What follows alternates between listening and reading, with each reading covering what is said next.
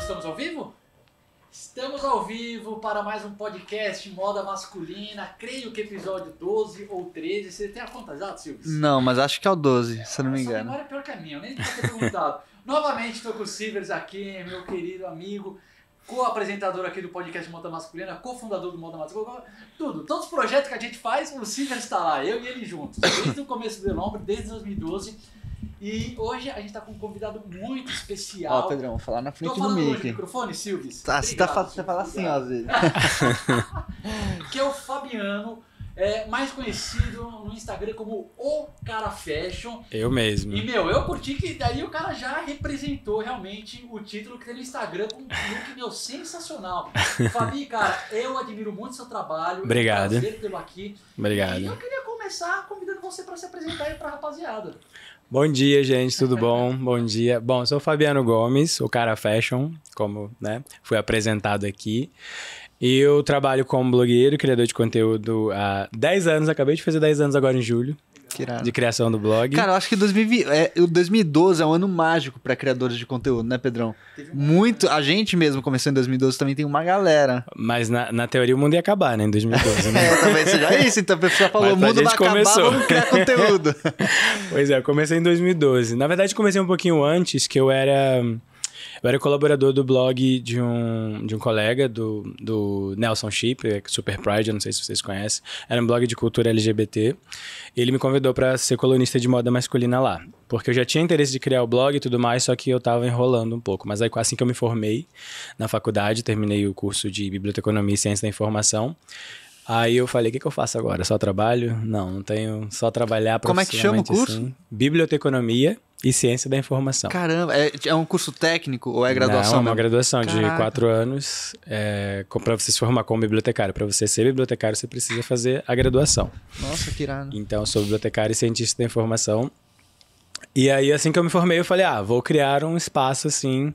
Vou- Eu procurava muitos sites, muitos blogs de moda masculina, só que tinham muitos. Os blogs que eu procurava eram sempre falando sobre a perspectiva da pessoa, sobre a experiência dela, sobre os looks dela, blá blá blá. E eu não queria muito isso, eu queria uma coisa mais informativa. E aí eu tinha alguns blogs assim e tal, mais de moda masculina, mas eu os achava muito tradicionais.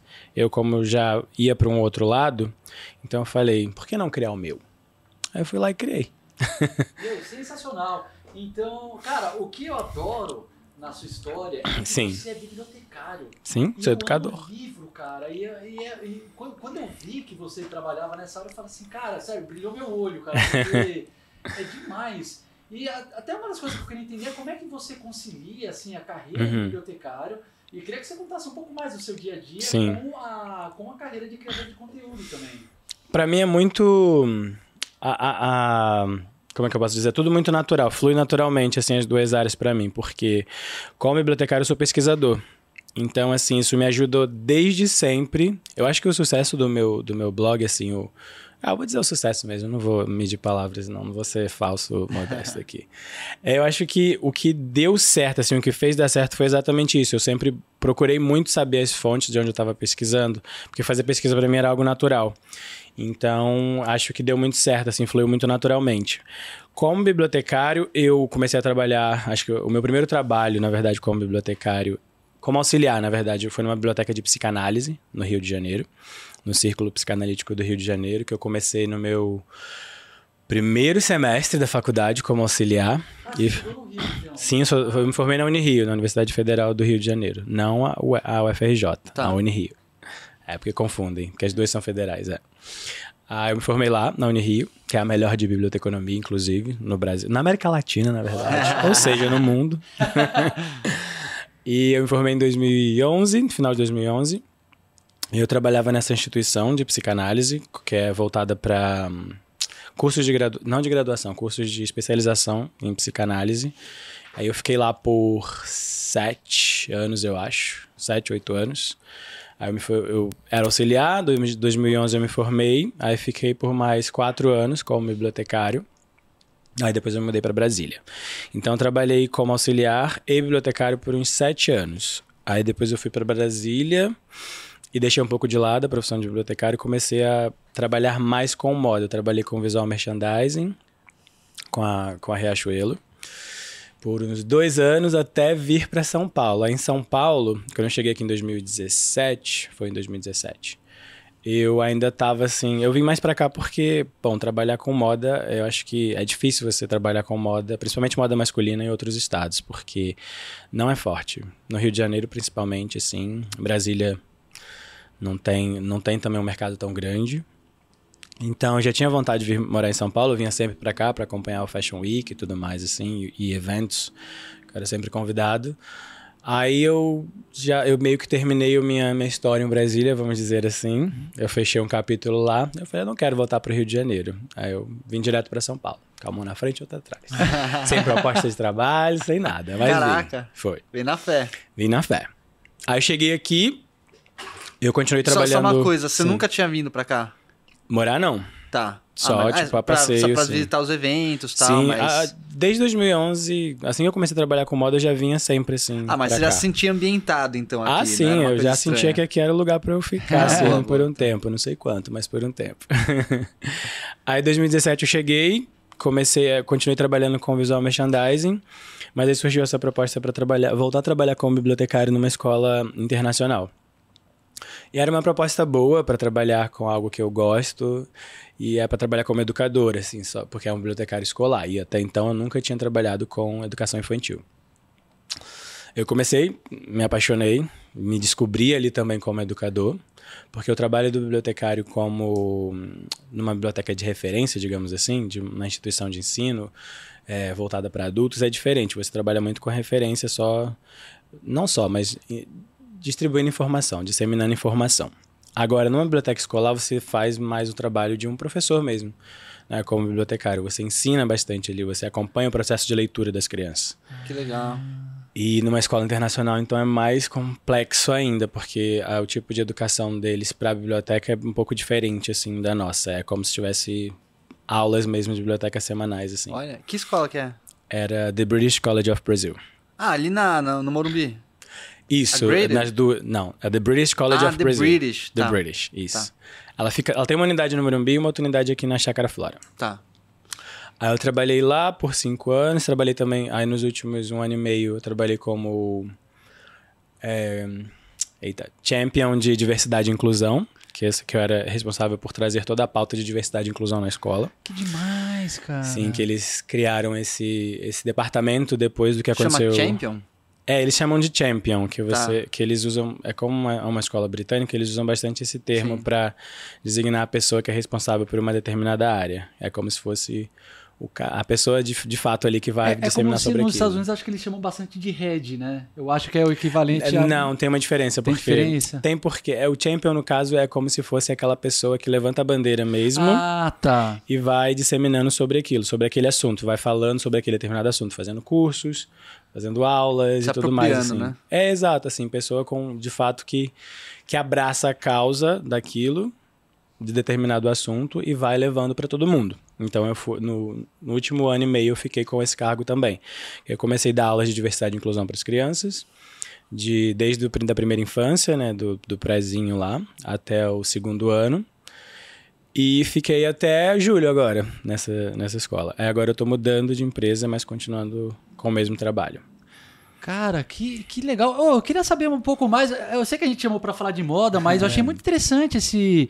Essa, é, mas pô, faz sentido, Tem tudo tanta coisa pra gente que sentido. eu queria falar com você que eu já, mesmo aqui com o começo do episódio, eu vou falar que você vai ter que voltar aqui depois pra gente fazer um Tudo- segundo. Parte 2. Mas, cara, que legal. Como é, como é que funcionava esse, essa área do champion de inclusão e diversidade? Uhum. Porque eu acho que. Porque isso que você está falando, eu acho que é uma coisa muito importante para quem está assistindo aí o nosso episódio. Para as escolas e para as empresas terem isso. Né? Eu acho que é um debate muito relevante. Então, cara, eu queria que você contasse um pouquinho mais é, como funciona e é, o que, que você recomenda assim, para as pessoas que querem implementar também no- nos ambientes Ó, delas. eu acho que assim, qualquer, qualquer tipo de empresa hoje, se você não falar sobre diversidade e inclusão, se você não tiver diversidade e inclusão na mesa, eu acho que não faz sentido, porque a gente vive num mundo hoje que a gente está mais acordado, digamos assim, e não tem como você deixar passar batido coisas assim que já aconteceram, né, que, que não, de fato, não incluem as pessoas assim. Então, se você tem uma empresa com uma diretoria, por exemplo, só com homens, ou não, não tem mulher presente, não tem pessoas de cor, né? Então não tem uma, uma diretoria assim, uma uma equipe de fato diversa, não só não na, na base ali, porque na base a gente sempre tem, Sim. Quase sempre tem. Mas agora eu digo no topo da pirâmide mesmo, porque as decisões precisam ser tomadas por pessoas que pensam diferente. De, ideias precisam entrar em conflito mesmo, porque conflito é saudável. A gente sabe que conflito numa empresa é saudável, preciso ter conflitos, porque são ideias diferentes, são pessoas que pensam diferente. Porque se você tiver, por exemplo, você imagina, você tem uma empresa com cinco, cinco heads, assim, cinco pessoas na diretoria. São cinco homens brancos. Como que eles vão conseguir entender assim a, a diversidade em si, a necessidade de pessoas diferentes deles? Outras perspectivas, né? Exato. Então não faz sentido assim. Então o meu trabalho na escola é, era alertar para isso, assim, era alertar para essa, para essa, para essas necessidades, tanto com os funcionários, com os, tanto com os funcionários como com os alunos também. Então é basicamente esse trabalho que eu fazia assim, de alertar. Eu trazia, fazia workshops, fazia uh, cursos também, porque eu dava aula de diversidade e inclusão e trazia todas essas informações assim que eram necessárias para pra gente ir pra frente. Principalmente numa escola, porque se você fala numa escola internacional que tem 40 nacionalidades diferentes, por exemplo, que é uma escola que é voltada para pessoas de fora, assim. Então você não tem como não trazer diversidade e inclusão, porque só a diversidade cultural dentro dessa escola é gigante. Você imagina, tem gente do mundo inteiro, ele tem crianças do mundo inteiro, funcionários basicamente, basicamente brasileiros e britânicos, mas tem funcionários assim também de, de outros países. Então é preciso a gente ter esses debates assim, porque senão você não está não está tratando os assuntos, não só os assuntos acadêmicos, mas os assuntos assim de business mesmo, de uma forma diversa. Cara, muito bacana. E você pensa também é, porque você comentou que você agora saiu dessa escola, vai começar uhum. outra. É que eu imagino que o seu dia seja muito corrido, porque você já tem dois trabalhos, mas você pensa em, por exemplo, entrar também num, num segmento de palestras ou consultorias pontuais para empresas? É o que eu estou pensando agora, porque eu estou pensando exatamente em montar isso, em, em levar isso para frente, assim, spoiler aqui. porque eu vi que eu já trabalhava com isso de forma orgânica, com o meu trabalho como criador de conteúdo, porque eu falo sobre isso, o meu, o meu perfil fala sobre isso, porque desde. Eu trabalho com moda há 10 anos, mas em dois, de 2015 para cá, desde que eu deixei meu cabelo crescer, porque eu era careca, eu, eu comecei a, a ver mais a moda como uma, como uma abordagem sobre diversidade, falando mais sobre empoderamento negro e LGBT. Então eu penso em expandir. Eu, eu, comecei, eu comecei a trabalhar com isso numa empresa e eu fiz cursos sobre isso também, eu fui me aprimorando com isso, eu vejo que eu tenho uma propriedade, uma expertise que eu posso explorar mais. Então, o que eu penso mesmo agora é trabalhar com consultoria, trabalhar com consultoria com isso. Porque é eu vejo o quão necessário é, eu vejo às vezes quanto, o quão, por exemplo, algumas empresas carecem desse tipo de informação, porque nesse tempo, por exemplo, eu criei um curso que falava sobre como falar sobre gênero, né? Falar sobre diversidade de gênero, porque teve uma necessidade dentro da empresa. Então a gente eu precisei eu, eu eu sugeri, por exemplo, que eu criasse um curso, porque eu tinha, tenho essa expertise de, de conhecer mesmo fora da escola, já, porque eu tem pessoas com diversidade de gênero no meu grupo de amizades, no meu dia a dia e pessoas que eu conheço também. Eu já fiz algumas entrevistas, por exemplo, com pessoas que têm a diversidade, não tem, não, que são de gêneros diversos, digamos assim. E eu vi que carecia isso, essa informação para os funcionários. Aí eu criei esse curso dentro da escola. E esse curso eles me pediram para dar para outras escolas, por exemplo, em Miami e em Hong Kong também, porque eles Uau. tiveram essa necessidade. É Você é porque essa empresa. Lá? Não, foi online. foi na, na, pandemia. Ah, durante a pandemia. Mas é porque, é porque essa empresa que eu trabalhava, essa escola, ela, é, ela é de uma holding de 80 escolas internacionais no mundo inteiro. Então a gente é tudo. A gente é conectado, tá. assim. Então por isso que eles viram a necessidade gostaram do curso e pediram para fazer em outras escolas, assim. Uau, que legal, que sucesso. Cara, Sim. é, em primeiro lugar, parabéns para você pelo Obrigado. projeto e parabéns para a escola também, cara, por ter é, incentivado esse é, projeto. É, Sensacional, é, cara. Estimulado. Daí agora voltando a falar então do lado blog também, porque moda, vamos falar sobre porque, moda. Porque pelo que eu tô entendendo, você tem um trabalho é, que imagino tipo umas 8 horas por dia, mais transporte, vai e volta. Sim. E daí você tem o segundo turno, né? Que daí é o seu, a sua criação de conteúdo. Como é que você se divide? Como é que. Como é que é seu dia? Cara, eu não, eu não me divido, na verdade. Eu, eu meio que. É o, o tempo inteiro pensando em tudo ao mesmo tempo. Eu não consigo me organizar. Apesar de eu ser bibliotecário e trabalhar com organização do conhecimento, eu não consigo me dividir. Eu não consigo dividir tudo certinho ali, cada, cada horário eu vou fazer isso. Óbvio que quando eu tô na empresa eu tenho que trabalhar lá, eu sei disso.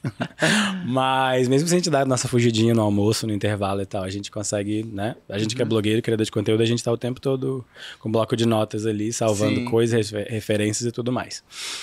Eu acordo muito cedo, eu acordo às 5 e faço meu café da manhã, porque eu gosto de fazer meu café da manhã todo dia.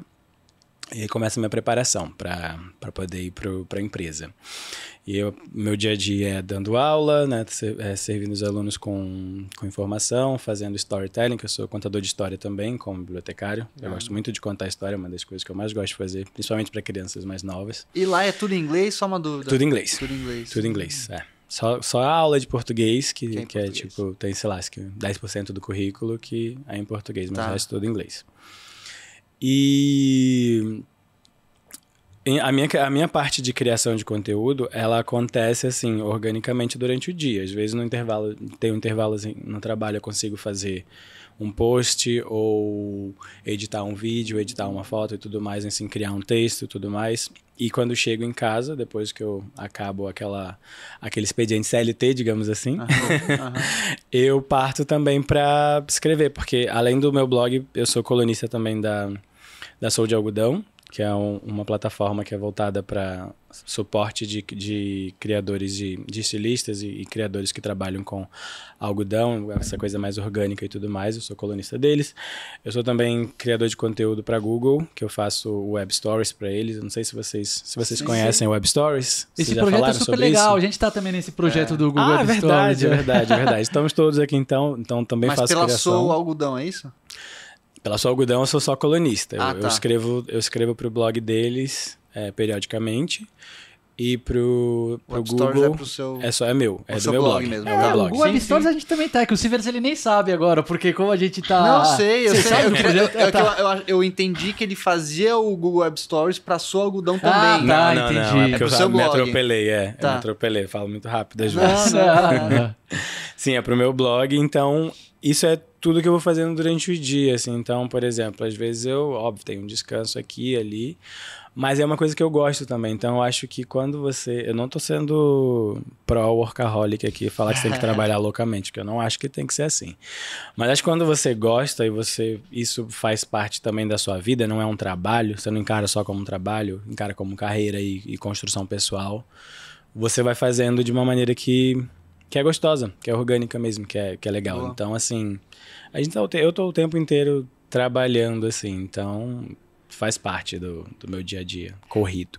E eu- o, o seu Insta e o seu blog, eu sei que você faz bastante conteúdo. Sim. Uhum. Eu não cheguei a pesquisar falha minha, aliás, pra saber se você estava também fazendo TikTok e YouTube, se são duas plataformas que você tem criado conteúdo ou se você tem focado mais no Insta e no blog mesmo. Eu não gosto de TikTok. Você não gosta? Eu tenho 35 anos, eu sou eu não sou geração Z.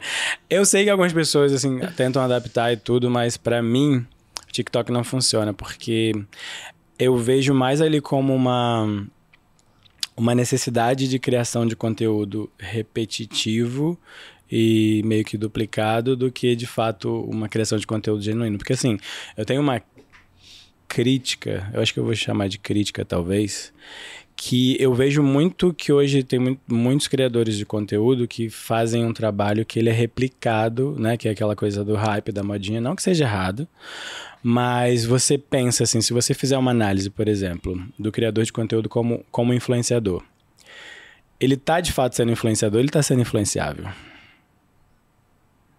É um Ele tá sendo ponto. influenciado É uma ali. reflexão boa. Porque assim, se você. Se, se alguém te acompanha por conta da identificação com o seu trabalho, mas o seu trabalho está sendo uma, uma, uma réplica, uma réplica de uma coisa que está sendo acontece, que tá acontecendo a todo momento, e você está fazendo aquilo ali só para gerar likes, gerar leads, assim, então você de fato é influenciador? Reflexão muito boa. E eu vou te falar, cara, como a gente começou também é, o nosso primeiro site, que até hoje está lá firme e forte, Uhum. é, foi o Elombre, que era escrito. Eu vejo, eu não sei você, Silvers, mas, mas eu vejo uma diferença muito grande no processo de criação de conteúdo para texto, Uhum. o tanto que eu dava de profundidade quando eu escrevia bastante no dia a dia, para depois uma coisa mais voltada para TikTok barra Reels, que Reels você tem que condensar muito. O TikTok Sim, você sim. tem que pegar uma informação e você tem que fazer, pa- passar uma mensagem em 59 segundos, enquanto. Então, eu, eu, às vezes tenho um pouco de dificuldade, porque eu também eu tenho 34, vou fazer 35, é, de conciliar isso, sabe? Tá aprendendo lá, mas puta, eu gosto do texto profundo, mil palavras, duas, três Eu, fontes. eu não digo nem só, sabe? só a questão do, do texto, da escrita em si com, com os vídeos, porque tem muitas coisas muito criativas no, no TikTok. No TikTok, acho que é porque eu não, não acesso muito mesmo. Mas eu vejo no Reels, assim, no Instagram, acho que no TikTok também. Só que o que me, me, me priva, digamos assim, de fazer esse tipo de conteúdo é porque eu vejo que não é isso que, que engaja. Então eu não vou, não vou preparar um conteúdo ali bom de fato, que eu sei que vai ser bom de qualidade, para não ter uma visibilidade, porque não é isso que a plataforma quer. Então eu não vou alimentar a plataforma só para para marcar presença ali, digamos assim, porque Mas Fabiano, você sabe que às vezes uma tendência ela pode ganhar alteração, porque o Uhum. que, que eu vejo assim, né, com o meu conhecimento das plataformas? sim, Que elas não vão priorizar um ou outro tipo de formato, elas vão priorizar aquilo que a audiência quer assistir. Uhum. Então, tipo, se você faz um vídeo de uma hora, sobe e a audiência assiste, cara, a plataforma vai divulgar aquilo pra caramba, porque ela não quer saber se tem um minuto ou uma hora, ela quer que Sim. as pessoas assistem. Então, acho que o grande segredo tá em fazer tipo de conteúdo que a galera vai abraçando. Tanto que no começo o TikTok era 15 segundos, depois foi 30 segundos. Hoje Sim. você pode subir vídeo de 5 minutos, sei lá, uma hora, quando você, quando você quiser lá. Então acho que o grande segredo tá em fazer conteúdos que a galera engaje. Uhum. É que no TikTok você tem uma geração muito jovem, sim, né? E, cara, a geração jovem, ela realmente não consegue ficar presa em um tipo de conteúdo, velho. Uhum. É assim, é vai rolando, vai rolando. Então, é o tipo de público que tá na plataforma, eu acho, sabe? Tanto que se você pensar, os próprios podcasts, né? Uhum. Cara, sei lá, antes dessa bombada aí de podcasts, a gente ia ficar pensando, mano, a galera vai ficar assistindo um conteúdo por 3, 4 horas. Não vai. E assistem. Vai, é. Porque o segredo é você fazer. O segredo não, né? O ponto é você fazer a galera engajar, né? Então, de repente. Mas é esse o exatamente ponto, isso. né? É exatamente isso, porque assim, mas eu conheço o meu público. Talvez eu só apostaria essa. um público novo. Eu pudesse pensar num público novo que eu poderia atingir com aquela linguagem ali. Mas, por exemplo, o meu público do que vem do meu blog ou do meu Instagram, eu não acredito que eles migrariam para isso, porque é um público mais velho, assim, mais velho que eu digo, não é tipo já galera de, de 15 a, a 21 anos, digamos assim. E eu, sei- eu sei exatamente como, como que eles. Como que eles. Pra onde eles iriam comigo, digamos Sim. assim. Então isso pra mim, é pra mim é importante, assim. E, o, e o, o TikTok não é uma plataforma que. Uma linguagem que me agrada tanto assim. Tanto Sim, o Instagram mesmo. O Instagram a gente sabe que também tá só postando bastante em vídeos agora. Sim. E isso eu sei que é uma tendência deles e não, não acredito que vai embora tão cedo. né? Como você estava falando de tendências e tal. Mas. Eu não sei, eu não, eu não gosto muito de, de me sentir assim, preso a um, a um formato. Porque é aquilo ali que eu tenho que usar agora, porque é aquilo ali Sim. que é hype. Então, por exemplo, com o blog, eu cheguei a, há um tempo atrás, eu cheguei a pensar assim, da necessidade dele, digamos assim. Por que continuar? Tá. Mas aí como eu vi que eu, eu sinto uma, uma, uma tendência de voltar, as pessoas voltarem a ler. Eu, eu tô sentindo que as pessoas estão voltando a, a buscar conteúdo mesmo assim, sucinto de, de, de fato.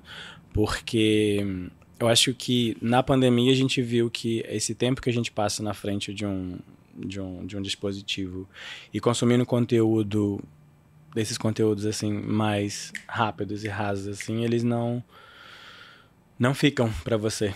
Não, acres... não vou dizer que não acrescenta, mas eles não, que acho que acho que é um pouquinho forte falar isso. mas eles não ficam para você de fato. Então assim, eu vi que o, o, o meu blog começou a crescer mais, assim, ter mais visualizações, voltando a ter, na verdade, mais visualizações. Eu, eu acho que a gente ainda vai ter muita história para contar na linguagem escrita de blog, assim mesmo. Tá. Interessante. E eu acho que é uma. E e eu concordo também com essa tendência. Eu acho que a- essa própria mudança, Silvis, que tá, que você comentou no TikTok, foi de 15 para 30, para 1, para, sei lá, 3, 5 minutos, reflete um pouco isso, porque começou a acelerar tanto a nossa vida, tipo aquele negócio do WhatsApp, chega áudio, você coloca vezes dois, YouTube, Isso é você consegue.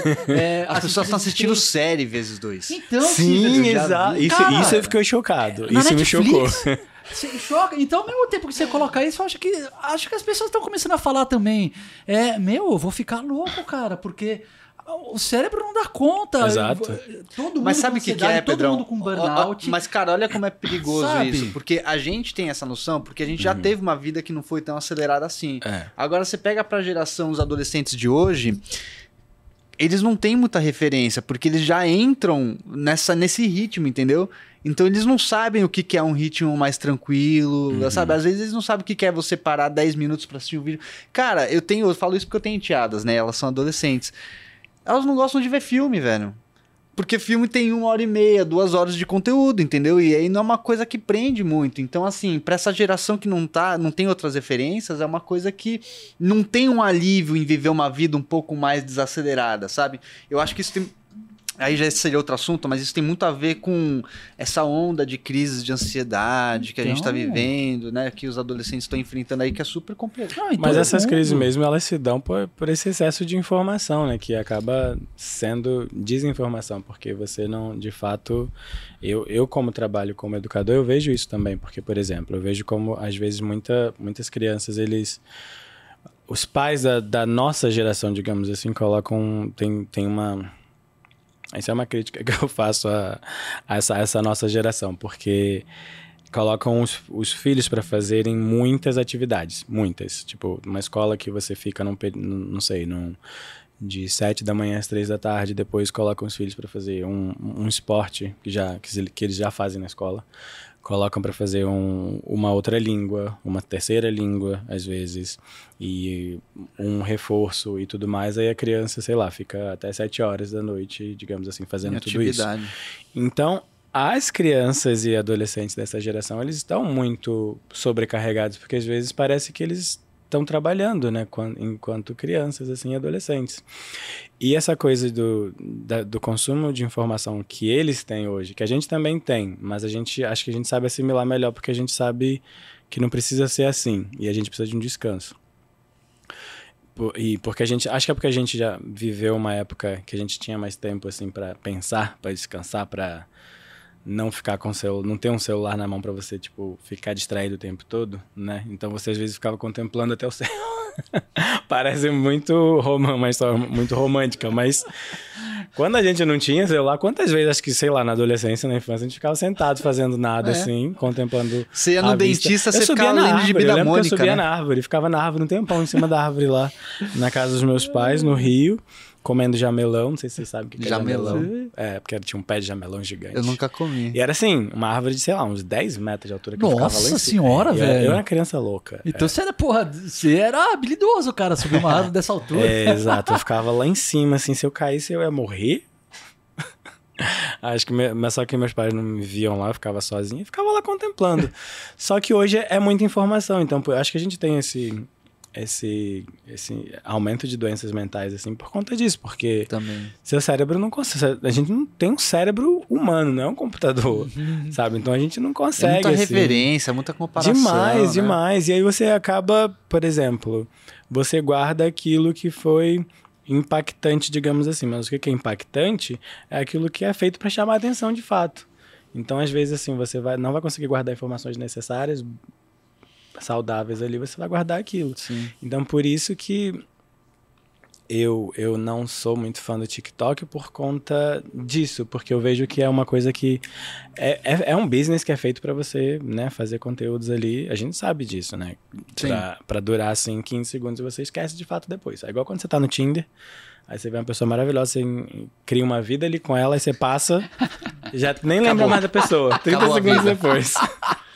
Cara, agora entrando um pouquinho no- mais sobre moda, Fabiano, eu queria te Sim. perguntar sobre o, o seu estilo. Sim. Porque você tem um estilo que ele é todo caracterizado. Não, caracterizado não, ele é todo peculiar. Sim. Não é uma coisa que a gente vê muitas referências no dia a dia, na rua. É uma coisa que traz é, elementos diferenciados, combinações ousadas.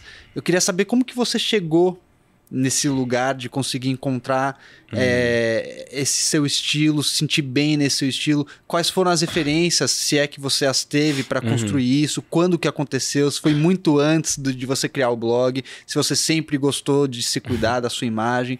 Como é que você conseguiu construir isso? Porque, cara... É, é uma, uma pergunta que a gente recebe muito nos nossos conteúdos, é Sim. justamente sobre como construir o próprio estilo, né? Ou se identificar, descobrir qual é o próprio estilo. Eu acho que é a pergunta que todo, toda pessoa que se interessa por moda mesmo, assim, e acessa conteúdos de modas se pergunta, né? Porque é interessante você fazer essa pergunta porque pra mim hoje é muito claro assim, porque pra mim assim, a construção do meu estilo é a construção da sua identidade, de você se conhecer. Você precisa se conhecer. Ponto. Assim, porque eu quando comecei a criar conteúdo de moda, eu achava que eu tinha que me vestir de uma determinada forma, de, uma forma que que estava na moda, que as pessoas iriam gostar. Só que com o tempo eu vi que aquelas referências, que foi também como, quando eu comecei a virar essa chave assim para a parte de empoderamento, eu vi que aquelas referências elas não eram feitas para mim, porque era um conteúdo muito branco mesmo, muito eurocentrado, muito pro, pro homem europeu ali. E a gente, né, óbvio, porque a gente não tinha tanta referência também de moda masculina, então a gente pegava aquilo que a gente conseguia. Só que eu vi que aquilo não era para mim. Não, não fazia parte do meu show. então eu comecei a me enxergar, olhar para mim assim e buscar referências de cultura negra, porque eu como homem negro, né, então eu precisava buscar referências também da cultura negra. Então eu comecei a consumir bastante assim o estilo de rappers, de cantores, ne cantores e cantoras negras assim, que fosse que falasse sobre a minha cultura. Então eu comecei a buscar para trás também, comecei a pesquisar bastante sobre isso. E eu comecei a me conhecer. E eu vi que assim, Isso foi quando, mais ou menos? Só pra ter uma referência de tempo. 2000, o meu estilo, o estilo que eu tenho hoje, eu, eu acredito que a construção dele, assim, dessa coisa de se conhecer, foi de 2015 pra cá. Foi quando eu comecei a deixar meu cabelo Nossa, crescer. você já tinha um blog, já falava sobre o assunto. Sim, mas eu acho, mas eu fazia ali, mas eu ali, eu já tinha um estilo assim mais, como eu posso dizer, fora do convencional, Tá. porque eu morava no Rio de Janeiro e as pessoas lá se vestem em praia, shorts de tactel, acabou. E eu sempre, eu gostava mais de moda assim, então eu já, já causava olhares tortos na rua, assim. Quando passava, não de maneira, de maneira positiva, aham. mas eu não ligava, porque eu sempre fui. Liguei o, o F sempre, assim, acho que desde sempre. Mas aí, a partir de 2015, eu comecei a- a me deixar mais livre, assim. Não pegar tendências e tal, coisas hypes, assim. Porque eu vi que isso fazia mais parte de quem eu sou. E, e assim, quando eu meio que me soltei dessas amarras sociais, digamos assim, do que era esperado, né, por de mim, eu comecei a me sentir mais mais é, como eu posso dizer confiante com o meu estilo assim porque eu, eu vi o que eu gostava e hoje assim acho que hoje eu é exatamente isso eu vejo o que eu gosto eu acho uma coisa interessante eu não ligo tipo para questão até de gênero mesmo ou de de marca ou de, de se tá na moda, se é hype ou não. Se eu gosto, eu levo aquilo ali, assim. A gente fala às vezes muito de do atemporal, né? Eu tava até ouvindo ah, o episódio, vocês falando com, com, com o, Tale, o Caleb. Não. Não, Ah, o Taleb, sim. o Taleb sobre o que é atemporal e tudo mais assim. E pra mim é muito isso, porque eu acho que a gente sabe que a moda é tão cíclica, né? A gente sempre vê reciclagem de tendências e padronagens e tudo mais assim. Então pra mim é muito é muito sobre o que eu gosto. Se eu gosto de algo, se eu acho algo interessante, não interessa se está na moda, não interessa de onde que é, de onde que veio. Minto, às vezes interessa de onde que veio, porque hoje é importante a gente saber de onde que é feita nossas roupas, né? Sim. É importante. Mas, assim, eu acho que é muito é muita questão de você se conhecer, cara. Porque você tem que, de fato, assim, olhar no espelho e se sentir confortável com você. Não, assim, pensar no que, que os outros vão achar da sua roupa, o que, que é achar do seu look. Né? Tanto positivo quanto negativo, porque às vezes a gente acha que Fulano vai falar, nossa, eu estou maravilhoso. Aí você olha e, tipo, fulano fala, nossa, que merda é essa que você tá usando? Por isso que você tem que olhar no espelho e falar, eu estou me sentindo incrível. Eu estou ótimo, estou perfeito. Aí você sai. E é aquela coisa, quando você tá confiante, assim, que eu acho que confiança e autoconhecimento é muito atrativo. Porque as pessoas sentem, né? As pessoas conseguem sentir, assim, o quão bem você tá consigo mesmo. Então isso é atrativo. Então você, você, a gente se atrai por pessoas confiantes assim, a gente se atrai uhum. por pessoas Sim. que sabem o que elas estão falando, sabem que elas estão, sabe, que elas, sabe o que, que elas estão fazendo, digamos assim. É, Mas eu, sabe o que eu ia perguntar? Pode falar. Só, só para continuar Não, aqui, eu falar que eu, eu concordo com isso aí, com essa questão uhum. de que o primeiro passo é sempre você se agradar. Você Sim. se olhar e se sentir Sim, bonito. Porque essa energia, as pessoas sentem quando você está confortável com, com você mesmo, se sentindo bem. Então, eu, eu concordo 100% com é isso. É igual comida. Tipo, você come o que você gosta, você não Sim. come o que o outro vai querer que você coma. Então, mas o que, que, eu, o que eu queria colocar aqui pra gente conversar é o seguinte, Sim. Fabiano. É, eu entendo o que você fala quando eu não me visto pro outro, eu me visto para mim. Uhum. E eu acho que isso é autêntico, isso é muito legal apesar de saber que tem muita gente que ainda não tem o grau de confiança que você tem, uhum. que ter a aprovação dos outros é importante até para de repente começar a construir esse caminho, mas isso é uma outra conversa. Sim. Mas o que eu quero perguntar é o seguinte, para uma pessoa que tá assim, no lugar que você tá hoje em termos de autoconfiança, Sim. por mais que você não se importe com o que os outros vão pensar, não existe uma necessidade do próprio Fabiano, por exemplo, de pertencimento. Talvez você Total. não quer pertencer a lugares que você não se identifica. Você não se importa com a opinião de pessoas que você não se identifica, uhum. que não uhum. pensam que nem você. E tá tudo bem, se a pessoa olhar torta para você, você tá nem aí, porque você não liga. Você ligou o F, como você fala. Uhum.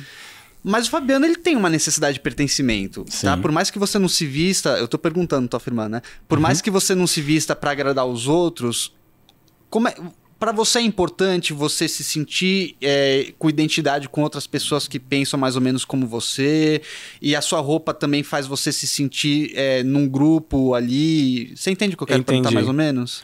Eu entendi. É, é, um, é um pouco complexo assim e pode pode parecer um pouco desapegado assim falando isso, mas a questão de pertencimento para mim, ela vai muito além do look do, do, que eu tô vestindo, porque óbvio que a gente sabe que muitas vezes a roupa são, são usados como códigos sociais, digamos assim. Mas a, a questão de pertencimento para mim, é porque eu sou de poucos amigos também. É muito de você, de fato, estar tá se sentindo confortável. Confortável ao ponto de, por exemplo, você vestir uma coisa que você, mesmo que você seja criticado, digamos assim, aquilo ali não vai te colocar para baixo. Óbvio que você faz parte da construção da autoconfiança também. Uhum. Mas a questão do pertencimento, para mim, ela vai muito além disso, porque isso também é uma é uma, não vou dizer que é uma, uma crítica, mas assim, isso, trabalhando no meio da moda aqui em São Paulo, acho que a gente sabe muito bem como funcionam esses eventos sociais que a gente participa, né? A gente sabe muito bem como como funciona para você precisar estar tá ali, para você estar ali, para você se comunicar com as outras pessoas quando você está participando de algum evento. E é por isso que eu gosto bastante de levar os meus amigos pessoais nos eventos. Legal. porque eu gosto de me sentir confortável nesse nível. Porque quando eu cheguei aqui, em São Paulo, quando eu participava dos eventos aqui, eu não me sentia. Eu ficava me perguntando: o que, que eu tô fazendo aqui? Por que, que me convidaram? Sabe? Eu me sentia assim. Então, assim, eu comecei a levar amigos pessoais, porque também que eu, eu, eu, eu gosto quando os meus amigos eles, eles estão inseridos dentro do meu mundo, desse, desse mundinho que eu trabalho, digamos assim, né? E para eu também me sentir confortável, assim, porque eu acho que isso que é importante para mim, assim, isso que é você se sentir ali pertencido. Né? Então, porque acho que se eu tenho alguém ali que tá comigo de verdade e me conhece, eu me sinto pertencido. Uhum. Então, assim, a roupa, o look, obviamente, ele ajuda. Mas quando você fala, acho que, de pertencimento a um determinado espaço, a um determinado grupo, assim, eu gosto de me sentir o outcast, na verdade, o, o fora. Mas eu... ele não tem o grupo dos outcasts? Não, porque eu não tô com eles, eu tô no outro grupo.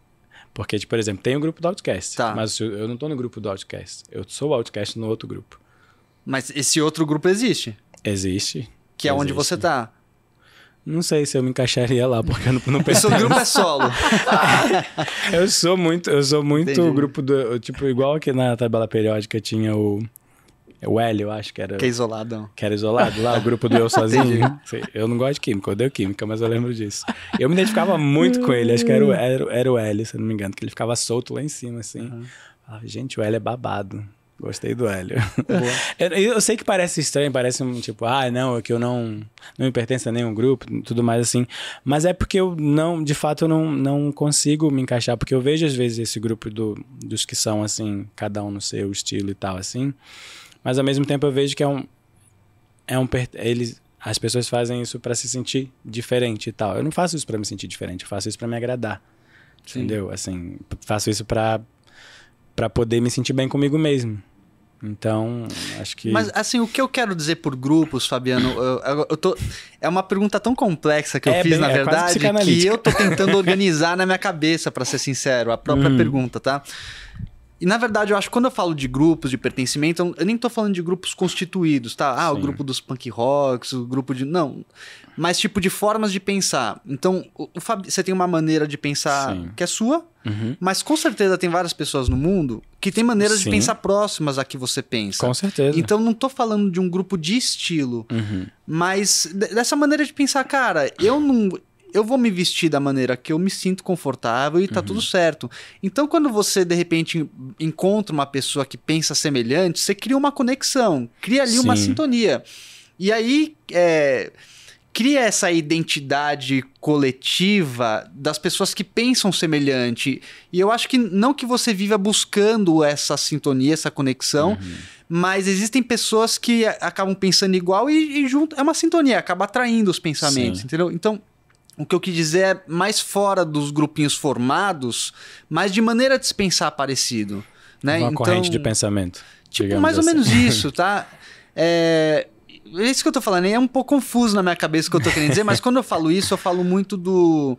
Você é estudioso, né? Você deve conhecer lá o psicólogo americano que fala das pirâmides das necessidades, uhum. né? E uma delas, ou na verdade acho que mais de um desses níveis da pirâmide, é sobre essa necessidade do ser humano, segundo a teoria dele, né? Sim. Eu não sou estudioso do assunto, mas segundo a teoria dele, a necessidade do ser humano de de pertencimento, de sentir a necessidade de, de participar de um lugar onde outras pessoas, outras pessoas reverberam a sua voz, uhum. né, para você, enfim. Então eu, eu trago muito esse pensamento nesse sentido, sabe? Uhum. Não sei se deu para organizar. Deu, não, não deu sim. Eu entendo, eu entendo, sim. É porque é tão difícil eu me colocar num, num grupo, assim, tipo, num grupo físico, digamos assim que não seja dos meus amigos pessoais. É muito difícil eu me ver em um grupo assim que pensem, tipo, sei lá, eu acho que os meus amigos pensam iguais a mim, digamos assim, nesse sentido, mas eles não se vestem como eu também. Mas eu acho que assim, ali é o meu grupo, ali é a corrente de pensamento tá. que eu Sim. que eu me identifico. Então, assim, são pou, pouquíssimos, sei lá, acho que no meu ciclo de amizade deve ter uns cinco amigos, assim, que acho que ali é o meu grupo, que eu consigo pensar que eu pertenço, tá, sabe? Tá. Entendi. É, é porque essa pergunta você falou muito complexa. Acho que a gente teria que, que, que aprofundar demais. É, como você está vendo aqui, normalmente o Sivers ele traz as perguntas é, complexas e profundas Sim.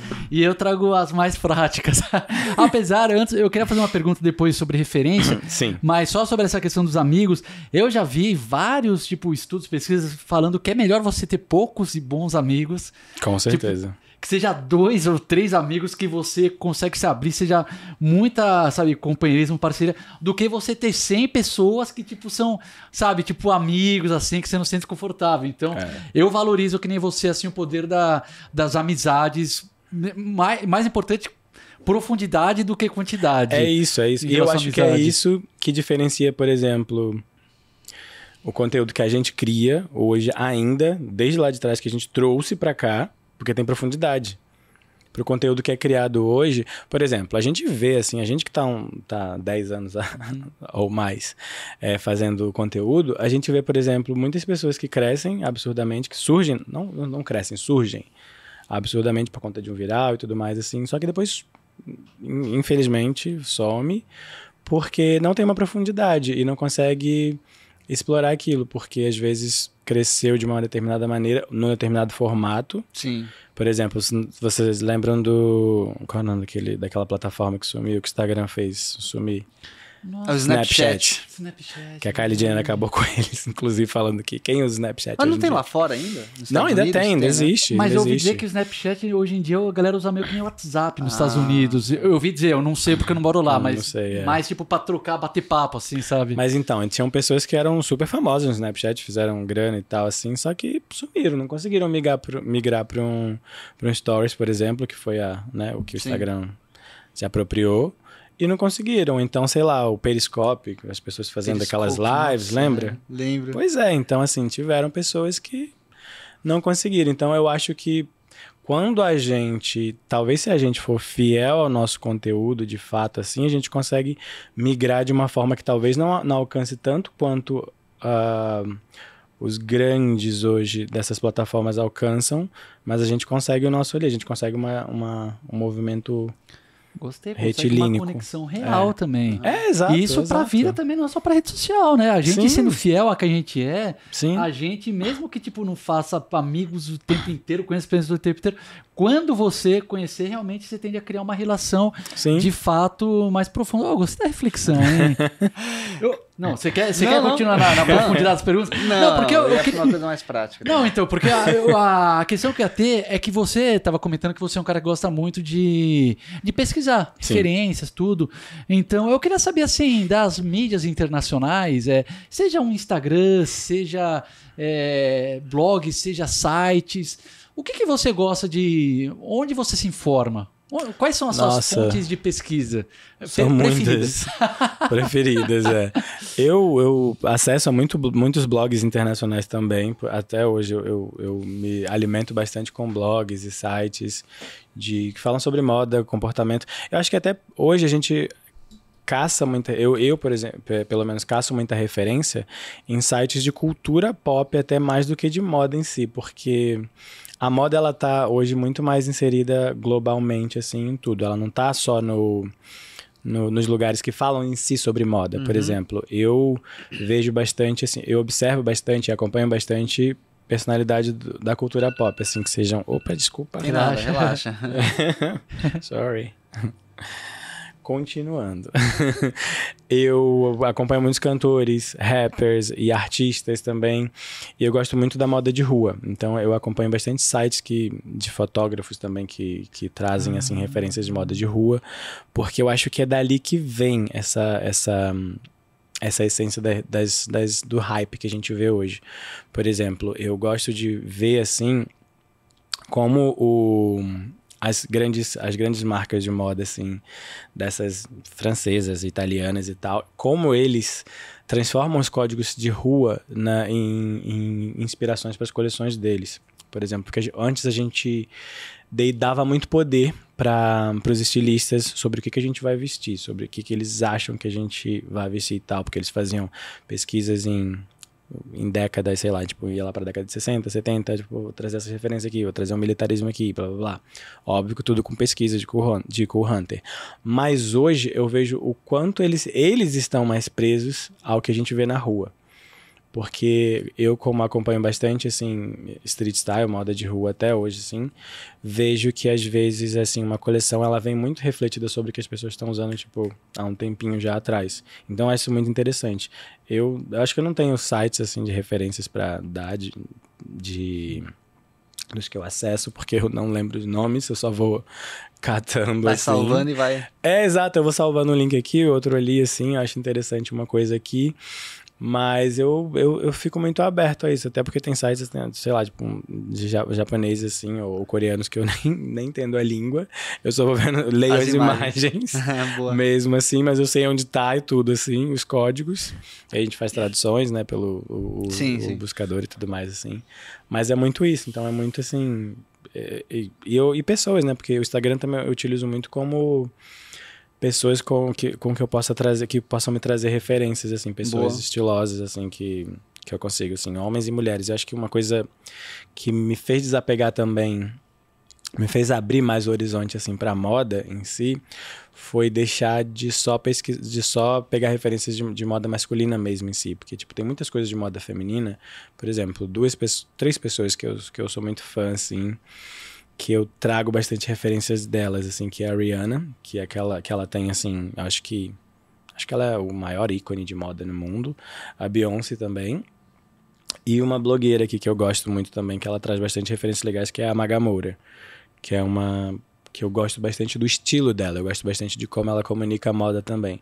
E a gente consegue pegar elementos assim dessas pessoas que a gente se inspira, por exemplo, e trazer pra gente, mas com que seja nosso, seja uma coisa que fale com o nosso estilo, porque muitas vezes a gente vê, por exemplo, pessoas usando, sei lá, o último look só da passarela. Mas a gente não vê a pessoa ali. A gente vê a roupa, Uhum. a gente vê o look, a gente vê uma marca, a gente não vê a pessoa. E isso, pra mim, assim, é. Interessante.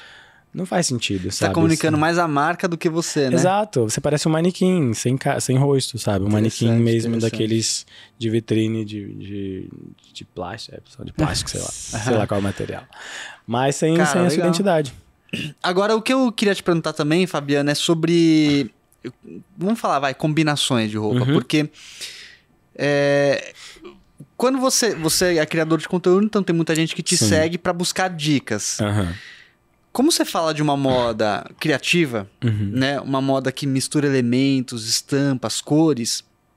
Quais são as referências, vamos dizer assim, teóricas que Hum. você. Não tô falando nem que você pega de fora, mas que você cria, tá? Pra Sim. auxiliar uma pessoa que quer dica de como se vestir. Hum. Porque acho que quanto mais você vai se permitindo explorar, criar, menos regrinhas vai tendo. Sim. Mas como é que você ajuda alguém sem falar, sem dar alguma orientação? Que seria alguma regra, entendeu? Sim. Como é que você faz isso? Como é que você ajuda uma pessoa sem enquadrar ali, né? Porque toda dica é um, é um enquadramento de uma certa forma. É, é. É assim, eu vou ter que voltar lá pra pe- falar com a pessoa pra ela se conhecer primeiro, né? Primeiro você tem que ver o que, que você gosta, porque quando você dá dicas assim pra pessoa do que combinar, você, por exemplo, sei lá, falar com você, ah, usa uma camiseta branca com, vou te falar, de, sei lá, coloca um blazer colorido, sei lá, uma cor, né, chamativa assim que vai ficar legal. Só que sei lá, seu estilo é de usar a roupa mais neutra, mais, Uhum. tipo, sei lá, preto ou um bege ou uma coisa assim mais neutra. Você vai falar tipo, poxa, vai ficar legal, mas aí você não vai se sentir confortável. Né? E acho que o mais importante é a gente se sentir confortável. Então, é muito difícil dar dicas assim nesse sentido, porque de fato eu não, não, não tenho como.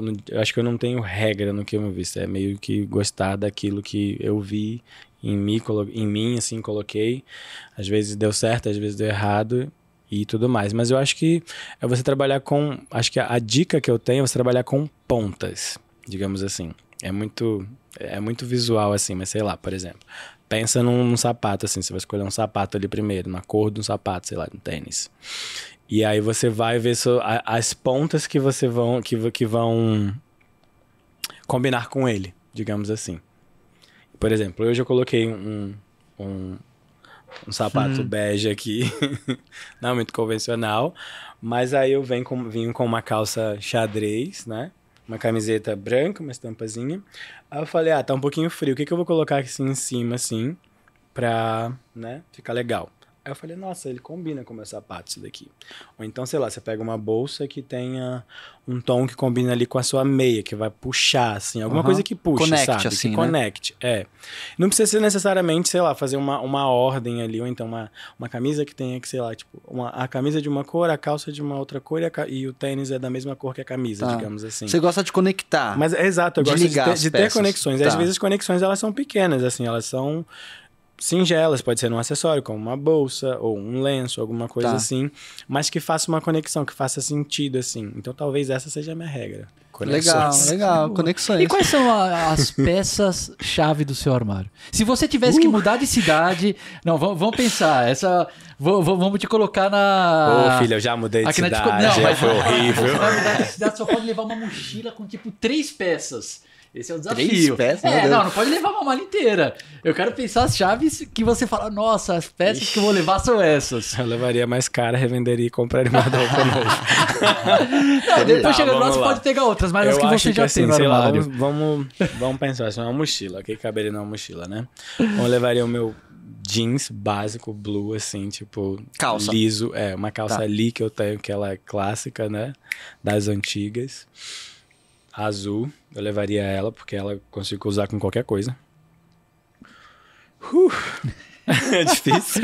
Primeira vez que a gente faz essa pergunta, essa pergunta é. é, é. tem que fazer sempre essa. Eu não sei, acho que eu levaria uma, uma boa de uma jaqueta jeans, que eu uso sempre também. Que não combina com jeans, mas ela fica legal com jeans. Umas três camisetas, uma lisa, branca talvez. Umas duas estampadas. Deixa eu ver mais o que. Calçado, vamos lá. Qual que é o calçado que você ia colocar? É muito difícil. É um. Não, se quiser pode escolher dois. Vai, vamos, vamos flexibilizar a brincadeira. Uh, eu levaria esse, que é, o, que é o meu favorito ah, por enquanto. que legal. E deixa eu ver. Acho que o meu, um, um tênis branco, que é um Air Force One, que que vai com tudo também. Tá, boa. Né? É, é, merecido esse E um bom de um óculos, assim, um, um par de óculos combina com tudo. Sim. Agora eu fiquei curioso, Fabiano, porque você falou que você levaria um jeans basicão que ele é super Sim. versátil. Uhum. Por exemplo, essa calça que você tá, não sei se vocês conseguiram ver, mas ele tá com uma calça xadrez, é um xadrez tartan, eu acho que é super chamativa tal. Ela, então, em teoria, seria menos versátil do que o jeans. Sim, bem menos. Agora, pro Fabiano, ah. o que, que você pensaria e falaria assim? Não tô querendo que você fale peça especificamente, mas por que, que você olharia para uma camiseta e colocaria com essa calça e falasse, putz, não rolou, não gostei, não equilibrou? Seria eu... outras peças muito estampadas, porque essa já é estampada, outras peças muito coloridas, porque essa já é colorida. Você gosta de combinar neutro com coisas chamativas? É, pra você apostar no, no certeiro, digamos assim, para você não uma dica para você não errar. De fato, sim, essa calça aqui eu colocaria com essa com uma camisa mais lisa, mais neutra e tal, para até para dar um contraste assim e você se sentir confortável se você não for do gostei, acabou. Mas assim, por exemplo, eu já usei essa calça com com uma regata que ela é da bandeira da Jamaica, que ela é toda, ela é de crochê toda, então são coisas assim que não combinam, digamos assim, não estavam assim, não nasceram para ser um juntas. mas para mim deu certo, porque eu gostei de como ficou assim, sabe, de como de como compôs ali, mesmo porque às vezes a gente consegue ver beleza até no caos, assim, dependendo do, do caos. E dependendo do dia também, às vezes, né, Fabiano? Não tem essa. Tem, muito de humor também. Né? né? Tem dia que eu, tô, que eu não quero quero ficar todo de preto, digamos é. assim. É difícil chegar esse dia, mas tem dia, não é não é por conta de enterro não. Sim, sim. mas tem dia que eu quero ficar todo de preto assim e tudo bem, eu quero, sei lá, colocar um, um brinco chamativo, digamos assim. Então, sei lá, me chamam de anéis e ficar todo de preto, sabe? Tá. Eu, eu gosto às vezes. Mas é bem isso mesmo, é bem do humor de como você acorda, por exemplo. Acho que Hoje eu acordei e falei, não, tô indo ali, que eu tenho, o que, que eu tenho que fazer hoje? Bom, tomar meu café da manhã e gravar um podcast com os meus uhum. amigos aqui.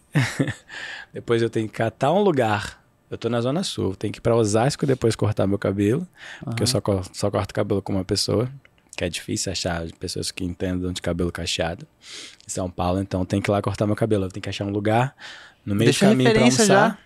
Verdade. Ah, é o Samuel. É o Samuel, gente. Samuel que é o melhor cabeleireiro. Ele tem arroba? Ele tem Instagram? Tem, eu só não lembro.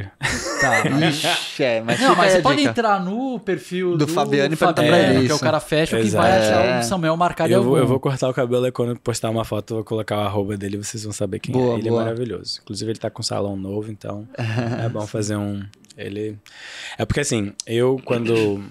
antes, quando eu deixei meu cabelo crescer, só rapidinho um parênteses aqui do cabelo. Quando deixei meu cabelo crescer em 2015, eu comecei a deixar crescer e tal, assim, só que ele tava sem corte e tal.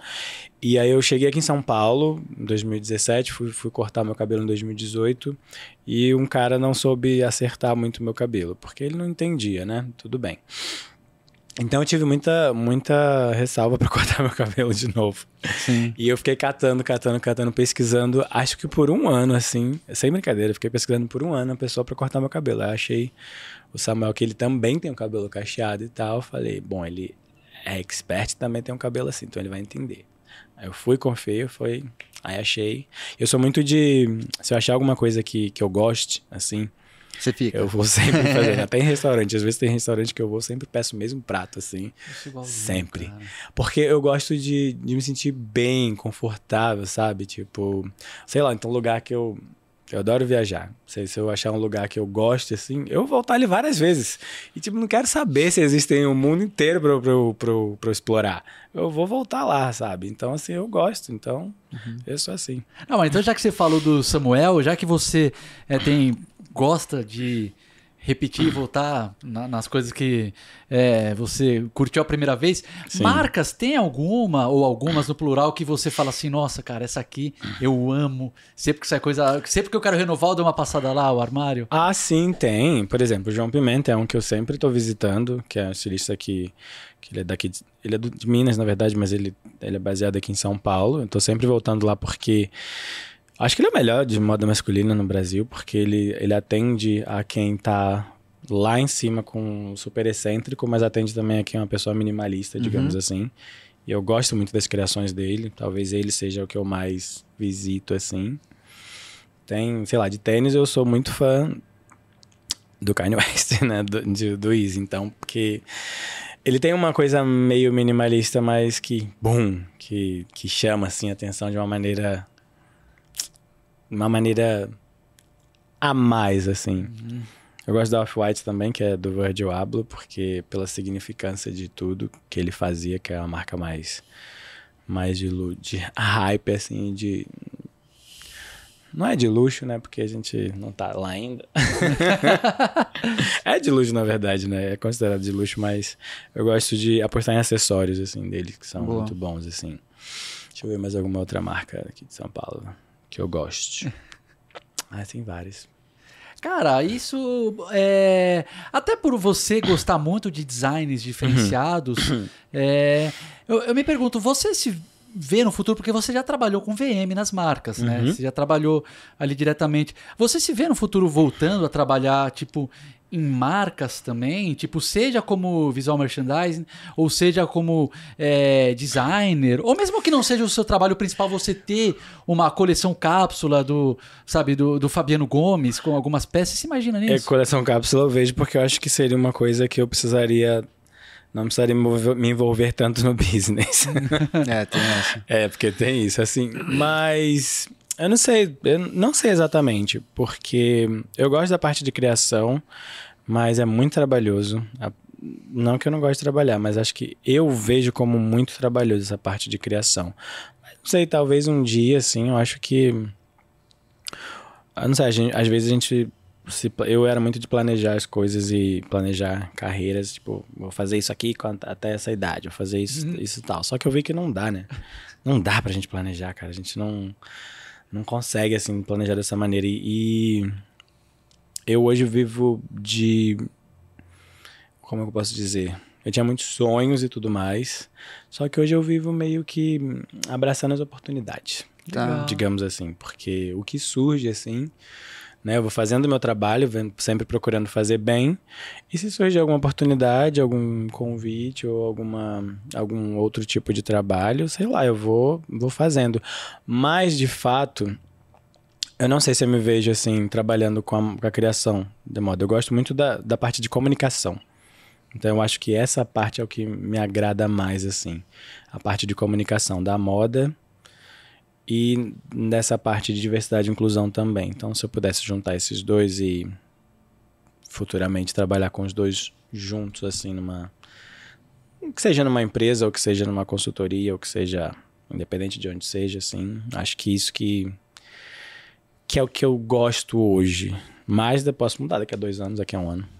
É, acho- que tem que ter, a gente tem que sempre ficar aberto a mesmas oportunidades, porque Sim.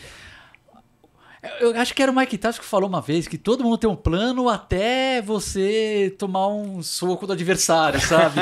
Porque é verdade, cara. É importante ter um plano básico, mas tem que entender que assim, cara, as coisas você não vão ser como a gente planejou nunca. não vão. Porque, É porque, não depende só de você. porque você tá convivendo com um monte de pessoas, Exato. seja no trabalho, seja na vida pessoal, e cada um tem os próprios planos, e daí o negócio vai virando um caos, cara. Então você tem que estar.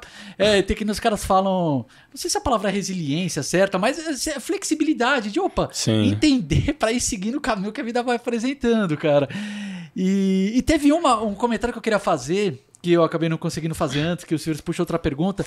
quando você falou dessa questão da democratização da moda, Sim. que eu tenho reparado muito isso. É, como antigamente era uma moda que vinha de baixo pra cima, digamos assim, o estilista, né? Uhum. A empresa, não sei o que, determinava o que vestia.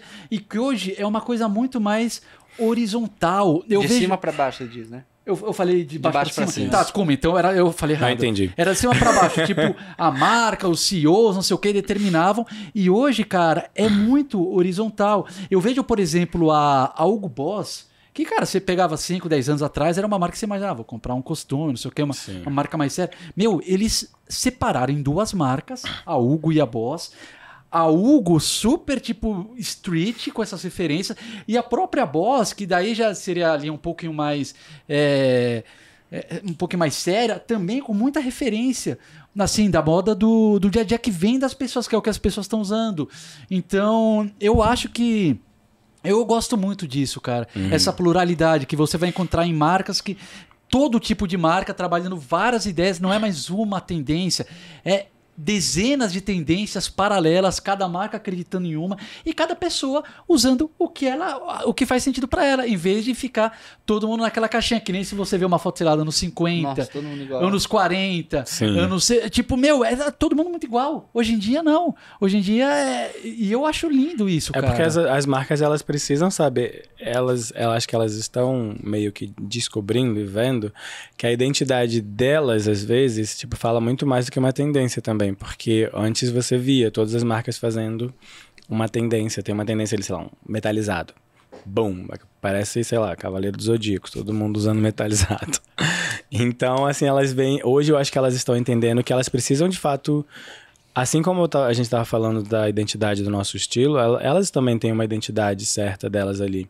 E hoje a gente vê menos pessoas. As pessoas não, não estão procurando tendência, elas estão procurando unicidade, elas estão procurando identidade, elas querem se destacar. Todo mundo quer se destacar hoje, pelo seu estilo ali. Então, assim, a- as marcas não, não podem mais chegar e fazer, ah, tu estão fazendo isso, vou fazer isso. Não, elas têm que procurar, pode adaptar a tendência dentro da identidade delas. Ah, tá, o 10 Dan- minutinhos. Dani tá falando, o Dani sempre ele dá o, o aviso aqui quando falta 10 minutinhos. Agora, Cara, só, só quero. Desculpa, Fala. Silvio. Não, eu tô não. cortando o Silvio, eu tô meio mal Pedro, educado hoje, Silvio. Desculpa. É que eu só Tá queria falar. papo, não, Pedrão. que eu gostei muito disso, cara. Porque. Quem tá assistindo aqui de marca também, muitas vezes a gente tem seguidor que já tem uma marca independente ou tá querendo lançar. Eu acho que isso que você falou é muito legal. Buscar a sua, o seu. Peraí, fala de novo a palavra que você falou, a sua. Identi- unicidade? A sua isso, a identidade e unicidade da marca. Sim. Não necessariamente você ter que seguir o que as tendências estão. Meu, a unicidade da marca. É porque isso fala, cara. Isso, isso te destaca. Isso te, te... Por que você acha, de, por exemplo, que a Gucci tá fazendo esse sucesso absurdo ultimamente, nos últimos, sei lá, cinco anos, assim? Porque eles foram buscar referências nas criações deles mesmos, assim. Se você parar pra ver, por exemplo.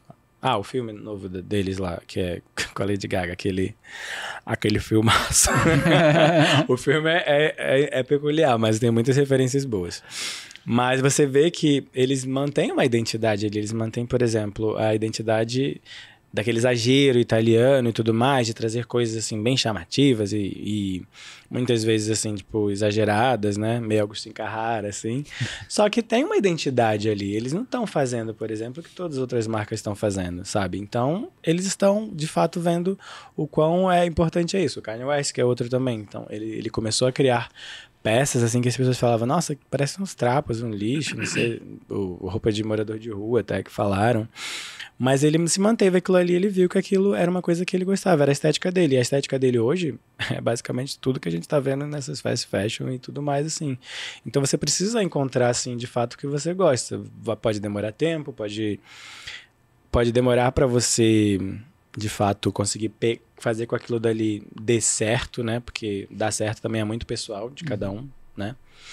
E só que você precisa é bom você ver e se encontrar ali, porque se eu acho que se você não se encontra, você acaba repetindo padrões, repetindo tendências, repetindo o que os outros estão fazendo e você e você não vai não vai encarar aquilo ali como uma carreira, como como algo que é seu, você vai quando vai encarar como mais um trabalho do dia a dia de bater ponto. Então, ninguém quer isso, né? Sensacional. Agora Pronto, que eu Silvio, queria- Agora eu não vou te contar, desculpa. fazer uma pergunta agora que também é mais prática, Fabiano. É, o que que... eu- são duas perguntas em uma, na verdade.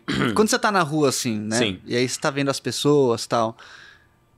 qual é o, o. Qual seria um visual ou um tipo de visual que você olha e que você fala, mano, irado, tipo, te inspira, tá? Uhum. Não precisa, você não precisa descrever as peças, sabe? Mas a essência do visual que você fala, mano, que irado, assim. Você olha com um olhar de admiração. E qual é o tipo de visual que você olha e aquilo não te passa uma mensagem legal, sabe? Seja por conta de desleixo ou qualquer outra coisa, assim. Não sei se você já pensou nisso ou se você consegue responder Nunca na pensei. lata. É Lá vem as difícil, perguntas profundas do difícil, né? Simples, cara. Não é Não, nada eu quero saber o que, que, o que, que te não. passa, o que, que te passa uma imagem de admiração e Eu- o que que, putz, isso daqui não tá legal. Cara, eu admiro, assim, o que, o que- quando a pessoa tá usando algo que não é convencional, eu não, não- não vou conseguir descrever exatamente isso, mas que Tá. não é convencional e como ela tá feliz com aquilo, como ela tá segura. Eu gosto muito disso, de Tá quando bom. a pessoa tá usando algo que você fala assim, nossa, você olha assim, te faz assim, que, eh, te faz refletir, não questionar, mas refletir. E a pessoa tá segura, assim, sabe? Ela tá bem com ela mesma, Tá. assim, ela tá num ótimo dia, ela se sente a última, sei lá, o último biscoito ali do pacote. Biscoito porque eu sou carioca, do É, pacote. não seria bolacha. A bolacha não, não soa legal, não, Não, tipo, né? Como é uma pessoa tá maravilhosa, é uma bolacha. é, é, biscoitos. verdade. Faz- nesse aspecto faz sentido. Tá vendo? E acho que o que não, não sei, o que não me agrada, assim, visualmente... Difícil? Não sei, o que que não me agradaria, assim, numa pessoa... É porque, se, não sei, eu tenho, que, eu tenho que pensar bastante. Mas assim, se eu vejo uma pessoa que ela tá bem com aquilo aí que ela tá vestindo, que ela tá... Tem a identidade dela, tudo bem. Mas acho que uma coisa que não me agradaria, que me deixaria assim... Não precisa ser uma coisa que não te agrada necessariamente, mas que você olha assim e te passa uma imagem. é, às vezes de descuidado, sabe? De que desleixo, uma coisa meio. Eu, se eu, se eu puder só dar um Acho palpite que rápido... quando- não, desculpa, quando pode ca- falar. Um, é, acho que essa é uma imagem de silêncio. Quando eu vou, por exemplo, eu, passo, eu moro ali no centro. Eu vejo os, te- os torcedores de algum time, que eu não lembro qual é, que eles vão, tipo, com a camisa do, do, do time e as combinações embaixo, assim, que você fica, tipo... Parece que são dois blocos diferentes, assim, de é, roupa. exato, assim, eu acho que... Sei, acho que se eu fosse, se eu fosse amante de futebol, assim, eu prepararia super um look super legal pra ir no estádio, porque, tipo, eu comemorar, o meu time tá ali jogando. Vou lá, sabe? Aí eu vejo, tipo, aqueles, aquelas bermudas jeans, assim, abaixo do joelho, com aqueles, aqueles tênis, assim, que você fica, tipo... Por quê? E assim, não precisa de dinheiro, muito dinheiro pra isso, não. Você consegue ir super estiloso Sim. no seu budget ali, mas acho que talvez isso é o que não me agradaria. Boa, aí, ó. Encontrou uma resposta. Excelente, E foi cara. rápido o raciocínio. Foi, hein? eu ia dar meu palpite que eu acho que também o que às vezes atrapalha é quando é o contrário do que ele falou, que é quando a pessoa visivelmente a roupa tá vestindo ela e não ela tá vestindo a roupa. Isso. Que daí isso, passa uma isso. imagem de falta de segurança que a pessoa, em vez de estar, tipo, transmitindo o que ela é, ela tá com uma. Sabe, se cobrindo ali. Falta se... de autoconhecimento mesmo. né? Exato. Mas é engraçado como tudo isso também tá conectado com a própria postura corporal, né? Sim. Cara, às vezes a mesma roupa, mas a pessoa, a, o homem se, ou a mulher se comportando diferente ali é uma outra imagem que passa, né? É. Mas Tá acho que isso tem a ver com segurança, tem a ver com, Sim. com ela estar bem com o que ela tá usando, né? É. Legal. Fabiano, Sim. nós chegamos aqui ao nosso. Nosso tempo aqui do estúdio. Ups. Até uma coisa que a gente tava falando ontem mesmo, que a gente tá querendo talvez expandir um pouquinho o nosso, nosso tempo aqui de Aham. gravação. É, apesar que tá difícil porque o pessoal do Tia Podcast aqui, o Dani tá ligado, mas os caras tão muito bombados, velho. Pra você conseguir uma sala pra gravar, a gente tá começando agora a gravar com a marcar a agenda com tipo, velho, três, um mês de antecedência. O seu já faz umas três semanas que a gente falou. Sim. Seu Dani, vocês estão muito hypados aqui, cara. Então a gente vai ter que ver como é que a gente vai conseguir conseguir mais, é, mais tempo, vamos. porque o pessoal tem que falar, pô, faz um papo mais longo, de duas horas, duas horas e meia. Então a gente vai ver como é que a gente vai conseguir fazer isso. Mas já quero dizer que, cara, é, meu, sensacional esse nosso papo, cara. Foi Eu um prazer também. recebê-lo aqui. Tava um pouco papo muito- nervoso. Meu, papo muito reflexivo, muito- muitos pontos importantes aí que foi além de moda. Foi, cara. Fa- Falou de meu comportamento, de é, sociedade. Então, sensacional. A gente já fica o convite para você voltar aqui, tá? Voltarei. A gente quer fazer depois. Eu sempre tô falando isso, a galera já deve estar cansada de ouvir, mas a gente vai começar a fazer uns episódios também é, com quatro pessoas. Pessoas, tipo Ah, nós dois, legal. dois convidados, pra trazer pessoas assim, é, até de estilos diferentes. Por Sim. exemplo, você que tem uma moda mais criativa, alguém que tem uma moda às vezes mais clássica, trazer um cara que gosta de sneaker e um cara que gosta de sapato, sabe? Pra fazer Acho uns mix é uma ideia muito louca. Então, já fica o convite, tá? Aceito. Parabéns pelo seu trabalho. Galera, é arroba o cara fashion no Instagram pra conhecer o trabalho. O blog é também Cara Fashion. o o artigo antes. O cara Ou fashion. cara fashion, é. E Silvio, sempre um prazer gravar Obrigado, contigo, Pedrão. cara. Gosto das suas perguntas profundas, que sempre coloca os convidados aqui. Nossa, eu nunca pensei nisso antes. Você sempre sobe, Sim. eu adoro. E obrigado a todo mundo que tá assistindo. E, senhores, Obrigado, façam as gente. considerações finais aí. Por favor, Silves e Fabiano. Fabi. Eu, ah, gente, obrigado por, né, por esse papo, foi muito bom, foi muito legal. Re- poder revisitar, acho que a minha história fazendo 10 anos de, de blogueiro agora. Foi uma maneira ótima de comemorar, digamos assim, né? Aham. Comemorando aqui. E é bom, né, a gente falar sobre como mudou, acho que desde que a gente começou assim, e de como que a gente tá comunicando agora. E é bom saber que a gente tá aqui como sobrevivente, né? É. É muito bom saber que a gente. Porque quando a gente começou, tinha muita gente fazendo isso e a gente tá aqui ainda, só que muito. Resistiu, né? É, resistiu. É porque é legal, né? Acho que é porque quando a gente tem um trabalho genuíno, fica, né? É Fica. isso aí. É, muito bom. Cara, eu também quero agradecer, Fabiano. Eu adoro quando vem pessoas com experiências diferentes das que a gente tem. Porque as conversas, cara, elas, elas me cutucam muito, assim. Percebi. É, mexem em lugares que, cara, abrem minha cabeça. Foi assim com o Mário Queiroz, que é um professor de moda que veio aqui, cara, abriu minha cabeça. O Daniel também. Cara, então você representou uma conversa muito importante pra mim, pra Ah, fazer eu considerar outras coisas. Você fala tranquilo, você expõe suas ideias claramente, então foi muito legal. Obrigado mesmo. Obrigado. Então é isso, senhores. Valeu, A gente. gente se vê na próxima quinta, toda quinta-feira às 8 horas da noite. Tem episódio novo do podcast Moda Masculina e a gente se vê. É isso aí. É isso aí. Valeu.